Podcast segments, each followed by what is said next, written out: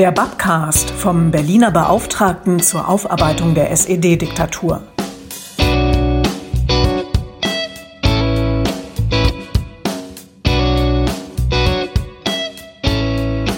In einer der vorigen Folgen habe ich euch den Campus für Demokratie in Berlin-Lichtenberg vorgestellt. Auf dem Gelände residierte bis 1990 die Zentrale des DDR-Ministeriums für Staatssicherheit. Heute befinden sich dort unter anderem das Stasi-Unterlagenarchiv, die Robert-Havemann-Gesellschaft und das Stasi-Museum. Um das Stasi-Museum geht es in dieser Babcast-Folge. Ich bin Cecilia Reible und arbeite in der Presse- und Öffentlichkeitsarbeit des Berliner Beauftragten zur Aufarbeitung der SED-Diktatur. Das Stasi-Museum gehört zu den Berliner Institutionen, die vom Berliner Aufarbeitungsbeauftragten finanziell gefördert werden.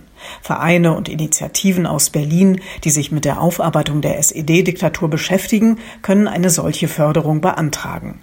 Das Museum befindet sich in Haus 1 auf dem Campus für Demokratie. Das ist das Gebäude, in dem der Minister für Staatssicherheit der DDR, Erich Mielke, seinen Sitz hatte. Ich habe mich mit dem Geschäftsführer des Stasi-Museums Sven Behrendt und seinem Vorgänger Jörg Drieselmann zum Gespräch getroffen.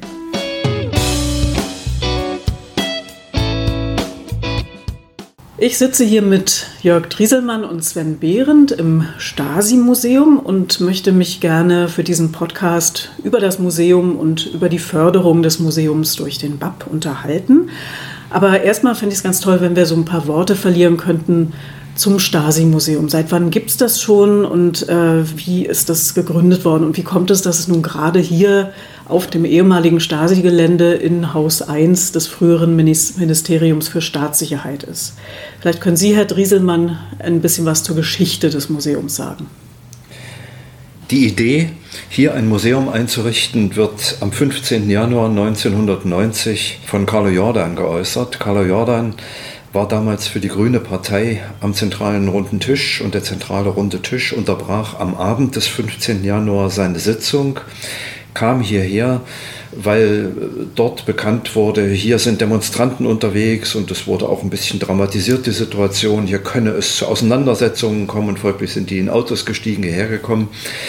Carlo Jordan war am Abend des 15. Januar hier im Haus 1, dem Sitz Erich Mielk ist über viele Jahre als Minister für Staatssicherheit und zufällig ein äh, Fernsehteam von Spiegel TV hat Carlo Jordan interviewt und der sagt, hier in diesem Hause müsste man eigentlich ein Museum einrichten und von da an war die Idee in der Welt. Und Carlo hat dann auch, äh, ich sag mal von sich aus, persönlich dafür gesorgt. Er hat einen entsprechenden Antrag am zentralen runden Tisch gestellt. Der ist eine Woche später tatsächlich auch beschlossen worden. Man hat gesagt, ja, hier im Erich Mielkes Dienstsitz solle ein Museum eingerichtet werden. Aber so wie das am Anfang manchmal klingt, so leicht, so schnell, war es dann in Wirklichkeit doch nicht. Man hat zwar begonnen, hier äh, zu arbeiten, Dinge zusammenzutragen.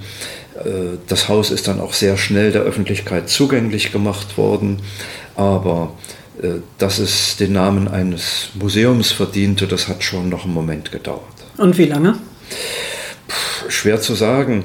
Äh, spätestens mit dem 7. November 1990 ist es in echt ein Museum, nämlich äh, einerseits die Präsentation von historischen Artefakten und andererseits ergänzende Ausstellungen. 7. November 1990 wird das Haus als Museum nun wirklich der Öffentlichkeit zugänglich gemacht. Und Sie waren damals schon dabei, Herr Triesemann? Äh, ich durfte auf der Eröffnungsveranstaltung eine kleine Rede halten. Äh, das ist Zufall gewesen. Die Initiatoren haben mich gebeten und ich habe das auch gemacht. Das war damals schwierig, äh, darüber zu reden, welche Rolle eigentlich die Initiatoren spielen sollen bei der Einrichtung des Museums. Hier waren ja auch ehemalige Mitarbeiter des Ministeriums für Staatssicherheit, die mitarbeiteten und hier äh, klar zu machen, dass zwar ehemalige Stasi-Mitarbeiter als Gesprächspartner willkommen sind, aber nicht als alleinige Interpretatoren der DDR-Geschichte. Das war, glaube ich, wichtig, äh, hier die Rollenverteilung einfach mal zu problematisieren. Ich war damals glücklicherweise dabei. Das Museum, ähm, das wird ja von einem Verein getragen. Ne? Können Sie dazu ein bisschen was sagen?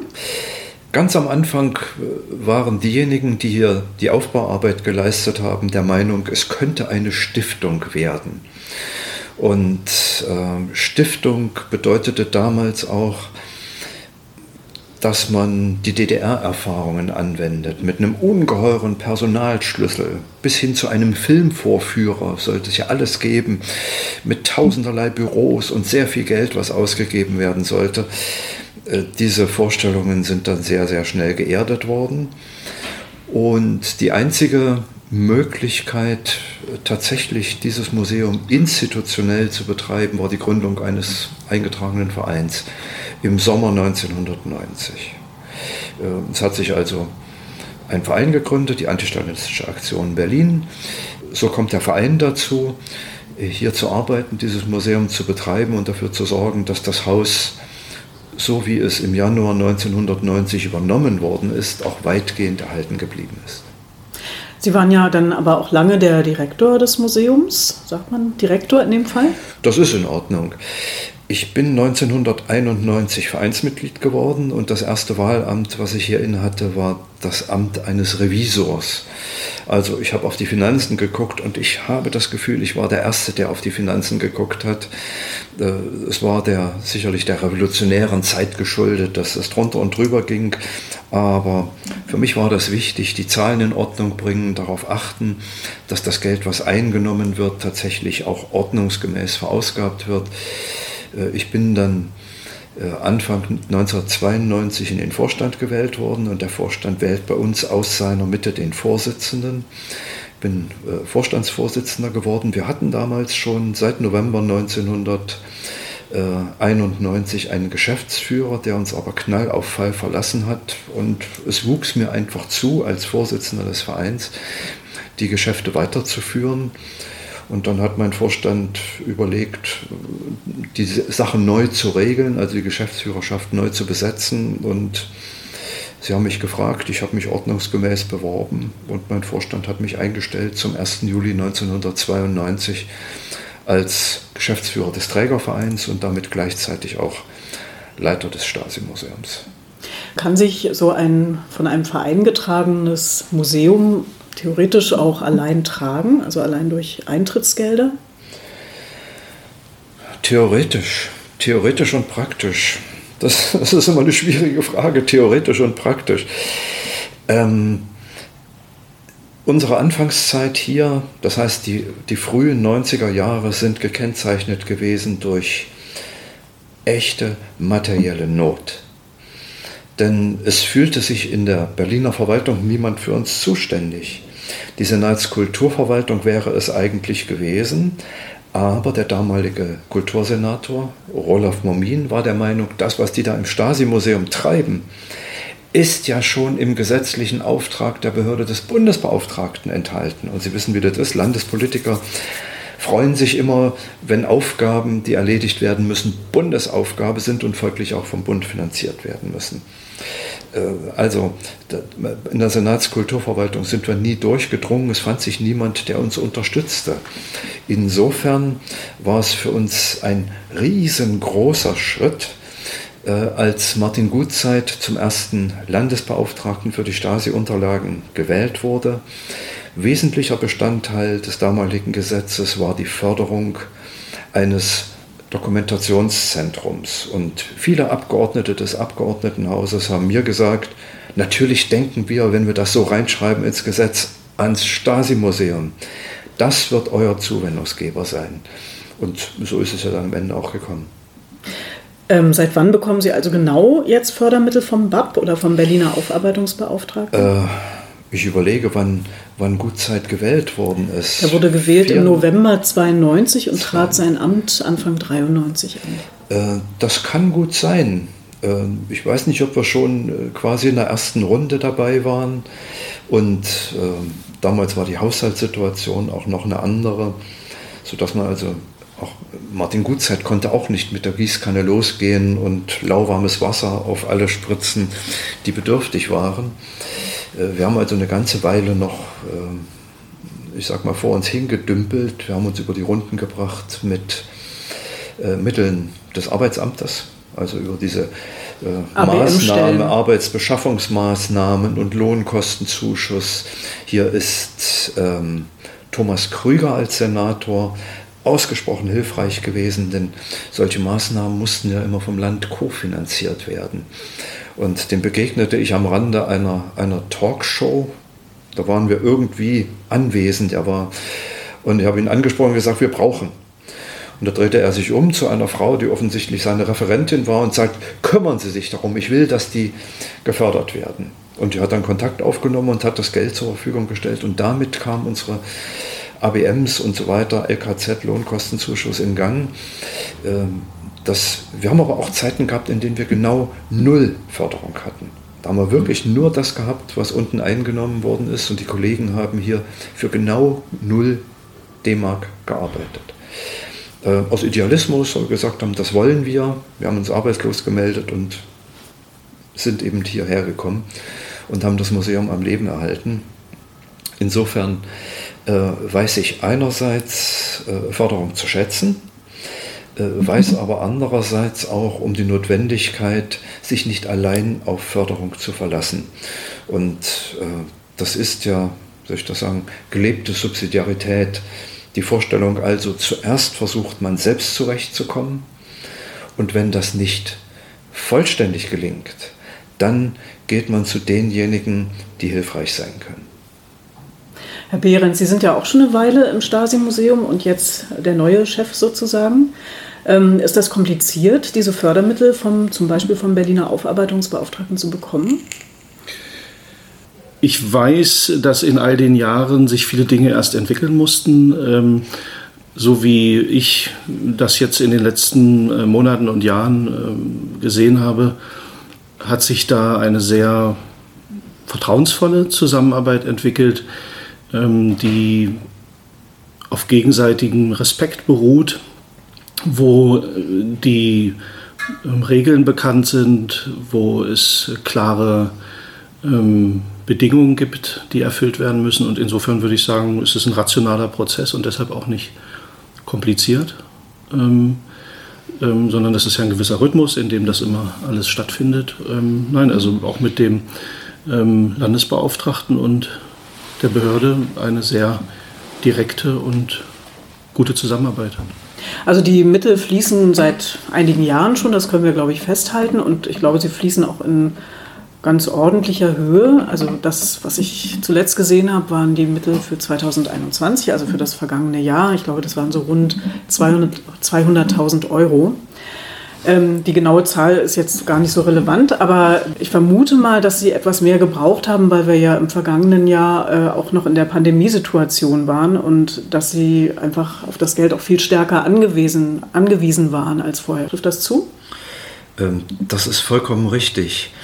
Äh, ich will nochmal anschließend an, an Sven Behrendt feststellen, äh, das ist das Ergebnis einer wirklich langen Entwicklung. Äh, wir mussten natürlich, das ist vollkommen in Ordnung, unter Beweis stellen, dass wir nicht ein wackeliger, unzuverlässiger Verein sind, quasi eine Ansammlung von Dilettanten, die nicht in, in, der Lage sind, große Geldsummen zu verwalten. Das muss, muss man unter Beweis stellen, das ist ja vollkommen in Ordnung, einerseits.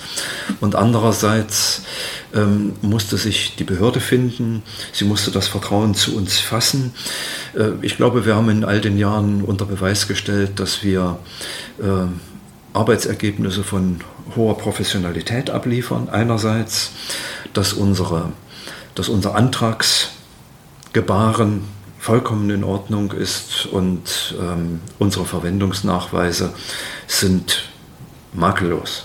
Ne, das ist wichtig.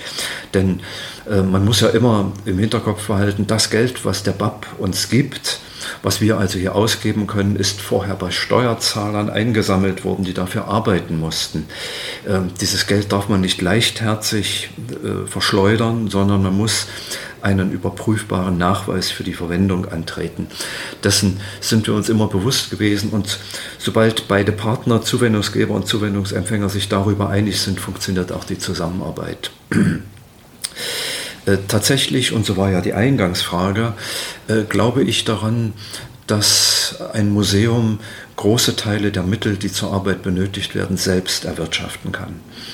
Äh, man, man muss sich auch bemühen, dieses Geld einzunehmen. Das kommt ganz bestimmt nicht, wenn man, wie soll ich das sagen, es sich gemütlich macht, sondern alle Mitarbeiter müssen sich dessen bewusst sein, dass ein großer Teil der Gehälter, die wir bezahlen, äh, von den Besuchern unseres Museums gedeckt werden das ist Servicementalität, äh, die, die daraus erwächst und sie ist die Voraussetzung dafür, dass genügend Geld eingenommen werden kann, um tatsächlich von einer Fehlbedarfsfinanzierung zu reden. Das heißt, der größere Teil des Geldes wird bei uns erwirtschaftet und Sie haben das, äh, Sie stellen das ja zu Recht fest. Ähm, Im Jahr 2019 äh, waren wir in einer so günstigen Situation, dass wir tatsächlich alle Fördermittel an den BAP zurückgeben konnten, weil die Einnahmesituation so gut war. Der Normalfall für uns ist, äh, dass wir 10, 11, 12 Prozent unseres Jahreshaushaltes vom äh, BAP auf dem Wege einer Projektfinanzierung bekommen. Den Rest erwirtschaften wir selbst.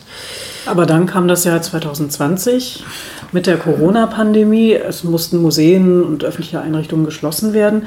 Wie hat sich dann die Lage für Sie dargestellt?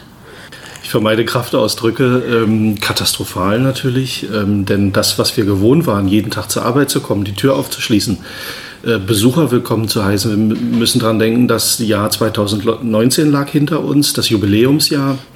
Am 9. November standen die Menschen hier Schlange äh, im Hof, um uns besuchen zu können. Wir sind mit großen Erwartungen in das Jahr 2020 gestartet. Wir hatten wunderbare Buchungen. Äh, wir waren, wie man so schön sagt, im Flow und waren gedanklich im Sommer schon. Und äh, plötzlich heißt es zuschließen. Keiner kommt rein. Äh, wir wussten überhaupt nicht, was, wie, wie das jetzt weitergehen soll. Wie, wie sind die Gehälter ähm, zu beschaffen? Was wird uns die Zukunft bringen? Es war die Rede von 14 Tagen. Nur für 14 Tage hieß es am Anfang. Dann waren es weitere Wochen und wir alle wissen, wie es verlaufen ist. Also es hat hier die Kollegen alle, sagen hier die Gemeinschaft der Kollegen, also vor große Herausforderungen gestellt.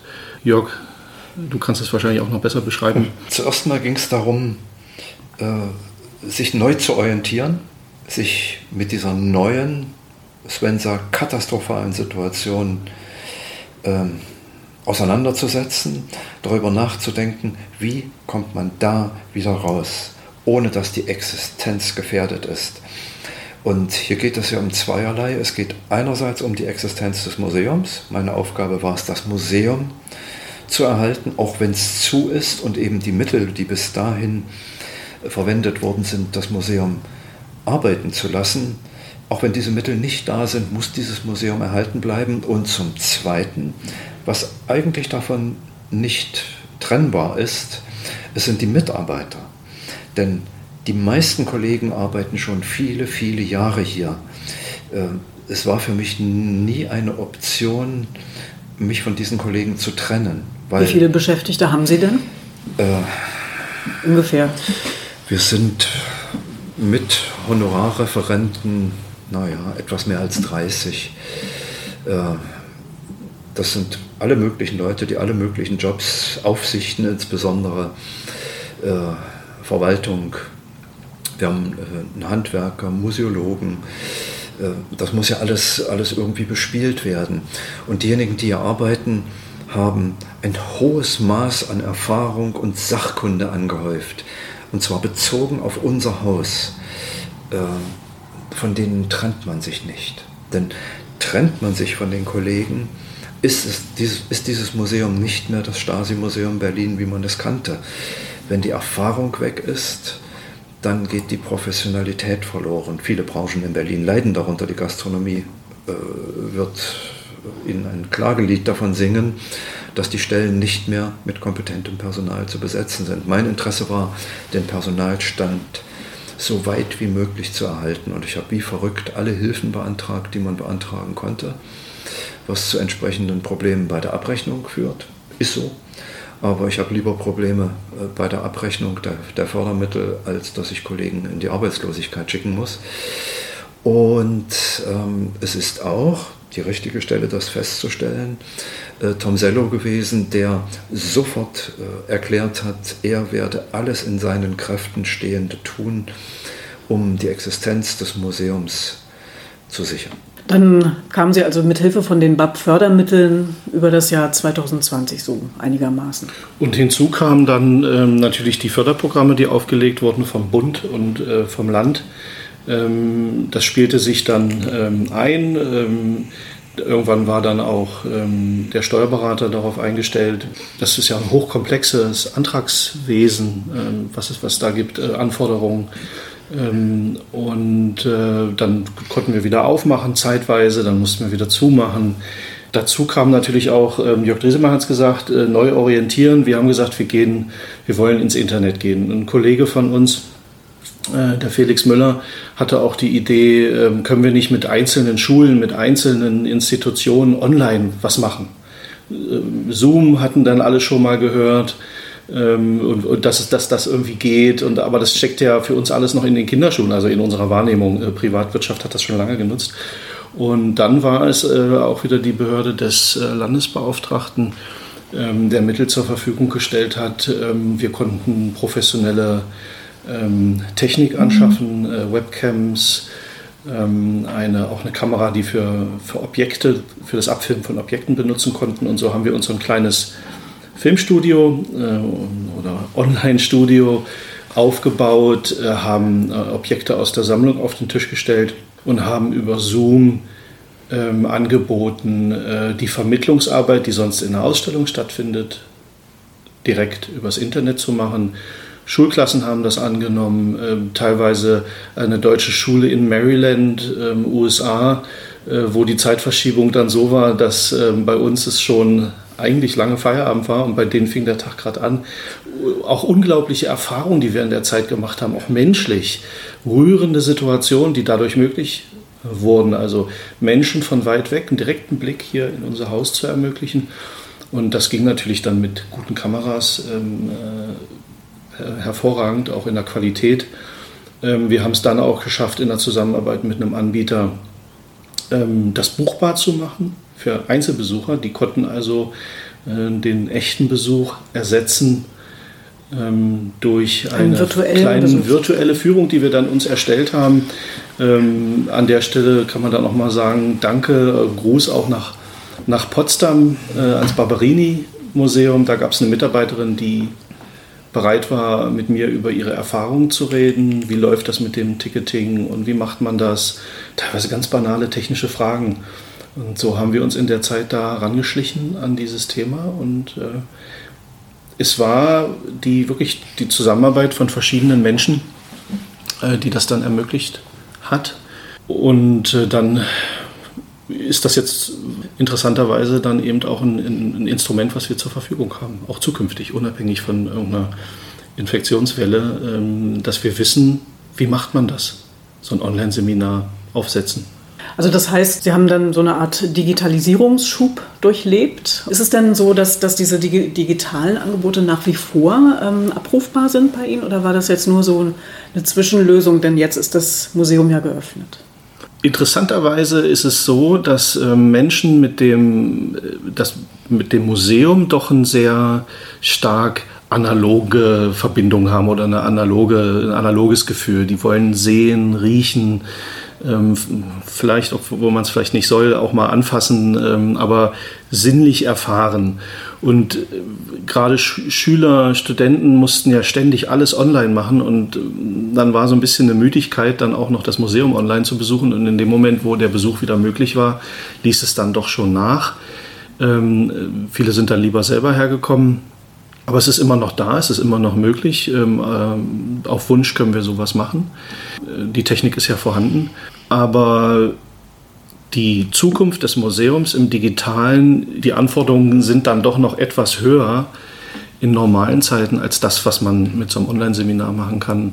Da muss man dann schon noch ein bisschen mehr bieten. Insofern ist es jetzt ein Zusatzangebot, was wir haben, was aber natürlich nicht mehr so intensiv nachgefragt hat, dadurch, dass wir offen sind. Haben Sie denn irgendwelche Ideen, in welche Richtungen Sie da noch gehen können, um das Museum noch digitaler zu machen? An sich ist das ein Widerspruch. Ein Museum kann nicht digital sein. Denn äh, die Aufgabe von Museen ist die Bewahrung von historischen Artefakten, das heißt von echten Objekten. Und wer ein Museum besucht, erwartet zu Recht die Anwesenheit dieser historischen Artefakte. Äh, möglichst sinnliche Wahrnehmung, riechen, das Lichtspiel auf irgendeinem Objekt sehen, ähm, anfassen. Man fasst immer irgendetwas an äh, in, in einem Museum. Das ist nicht zu ersetzen digital. Es ist eben so. Wir haben es versucht und deshalb haben wir eben auch Wert darauf gelegt, tatsächlich in diesen Online-Veranstaltungen Objekte zu präsentieren, sodass man sie wenigstens sehen kann und auch sagen kann, Mensch, tretet noch mal rum, ich habe das Objektiv der Kamera nicht richtig gesehen. Okay, aber äh, es kommt auf den soll ich das sagen, auf den historischen Ort an. Man, man geht ja zu den Orten, wo etwas geschehen ist, äh, aus, aus gutem Grunde. Das äh, ist immer nur eine Krücke, äh, es zu digitalisieren. Es ist kein vollwertiger Ersatz für den Besuch des Museums. Herr Behrendt? Ich würde da noch hinzufügen, für die Zukunft sehe ich nur Möglichkeiten, wenn sie hochprofessionell gemacht sind. Die, sozusagen Digitalbesucher erwarten heutzutage äh, dann einen sehr hohen Qualitätsstandard bei digitalen Angeboten. Äh, das ist durch die Gamer-Szene bedingt, wo man also ganz äh, unglaubliche Sachen heute schon gewohnt ist. Das ist sehr kostenintensiv. Aber ich halte es trotzdem nicht für ausgeschlossen, sowas umzusetzen. Man braucht dafür sehr leistungsstarke Partner, die sowas umsetzen können.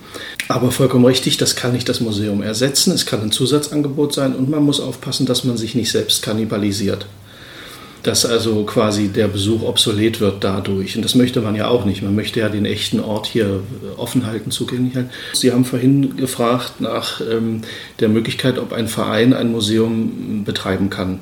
Die Antwort darauf ist ähm, sehr schwierig, denn wir bewegen uns dann zwischen den kommerziellen Angeboten, auch Attraktionen genannt, wie Madame Tussauds oder das Spionagemuseum, die sehr kosteneffizient arbeiten müssen die auch ihre Eintrittspreise und alles, was sie tun, da sehr stark daran orientieren müssen. Und wir sind da so ein bisschen so ein Zwitterwesen. Vielleicht werden wir das auch immer bleiben, aber da sehe ich eben die Möglichkeit, dass man das Museum popularisieren kann, bekannter machen kann durch digitale Sachen. So dass man den Leuten Appetit macht, dann auch wirklich Richtig. mal herzukommen. Ja, auch gerade wenn sie weiter weg sind. Aber dann am Ende, wenn sie in Berlin sind, dann wollen sie unbedingt hierher kommen. Und vielleicht aber auch projektbezogen, dass man bestimmte Aspekte unseres Themas, Staatssicherheit in der Diktatur, ähm, in der DDR, dass man vielleicht ähm, abgeschlossene Projekte digital fassen kann und die dann zugänglich macht für eine Schulklasse, für, ein, für eine Reisegruppe, wie auch immer. Ähm, aber das wird in der Zukunft garantiert Teil der, der Realität werden. Kommen wir mal zum Museum selbst. Es ist ja im Moment offen. Was ist denn eigentlich das Highlight in der Ausstellung? Tja, für uns ist natürlich Dreh- und Angelpunkt die Etage Erich Milkes, die historischen Diensträume sozusagen.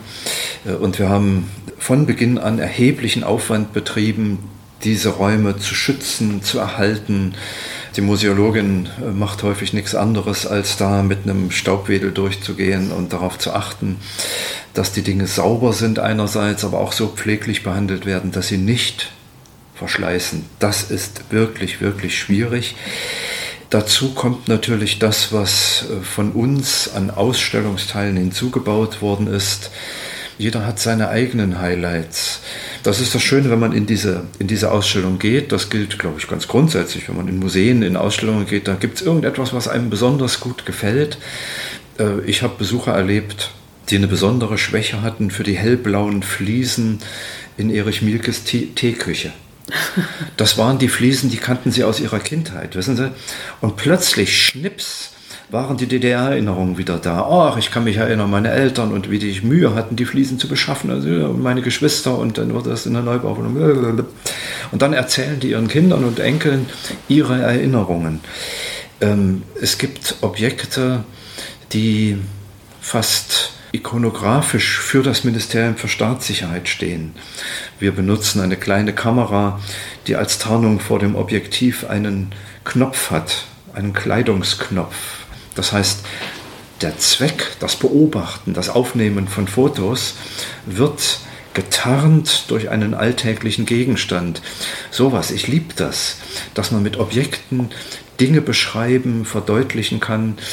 Die Entscheidung also, was ist so das Wichtigste, das Schönste, das Highlight, das sind Entscheidungen, die fällen die Besucher häufig unabhängig von unserem Interesse. Für uns ist die Mirk-Etage das Zentrale, denn sie ist für viele immer noch emotional besetzt. Ähm, das ist ein Ort, der über viele, viele Jahre höchst geheim war. Selbst viele Stasi-Mitarbeiter sind niemals in die Nähe dieses Hauses gekommen. Und plötzlich kann man sich ein Ticket kaufen und durch diese Mirke-Etage gehen und feststellen, da saß dieser mächtige Minister für Staatssicherheit. Ähm, das, das wird von vielen auch so wahrgenommen und dazu gehört nicht, so, nicht unabdingbar eine DDR-Biografie. Herr Behrendt, was ist Ihr Highlight hier im Museum? Ja, mein Highlight ist ähm, eigentlich ein Raum, der vermutlich, weil es etwas sperrig ist, von vielen gar nicht so direkt wahrgenommen wird. Das sind die Auskunftspersonen der, der Staatssicherheit, die AKPs. Ein Thema, was viele gar nicht so kennen. Man kennt die inoffiziellen Mitarbeiter, die EMs. Und in diesem Raum ähm, liegt ganz unscheinbar Faksimile einer, einer Dienstanweisung, die geregelt hat, wie die Mitarbeiter, die operativen Mitarbeiter der Staatssicherheit zugreifen können auf Datensammlungen des Staates. Und zwar im weitesten Sinne. Das betrifft Bibliotheken oder betraf Bibliotheken, Krankenhäuser, die gesamte Gesundheitsverwaltung, das Bankenwesen der DDR.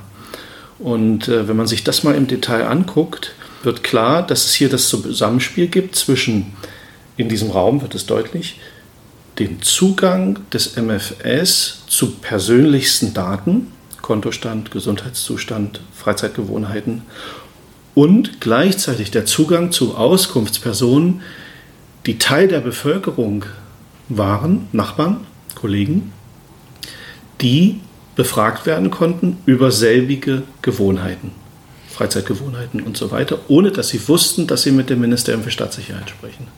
Also da wird die, die, sozusagen der Charakter klar, diese gläserne Gesellschaft, wie das MFS also versucht, die, die Lebenswelt der Menschen zu durchdringen und Menschen zu benutzen als lebende Mikrofone, Kameras und sich denen zu nähern in einer Verkleidung.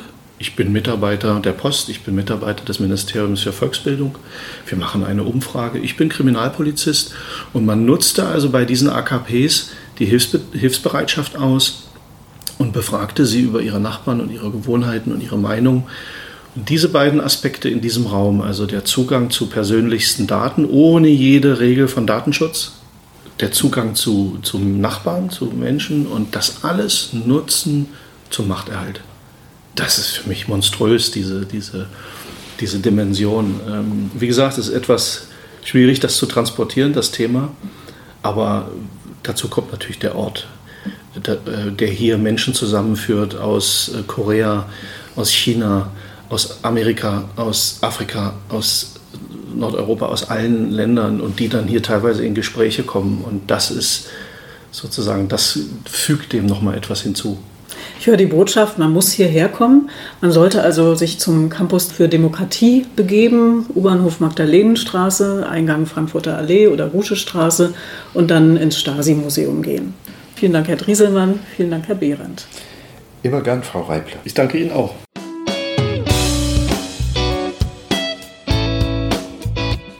Das Stasi-Museum ist täglich geöffnet. Die genauen Uhrzeiten und die aktuellen Termine für Führungen stehen auf der Webseite www.stasimuseum.de. Wer mehr über die Projektförderung des Berliner Aufarbeitungsbeauftragten wissen will, der wird auf der BAP Internetseite fündig www.aufarbeitung-berlin.de.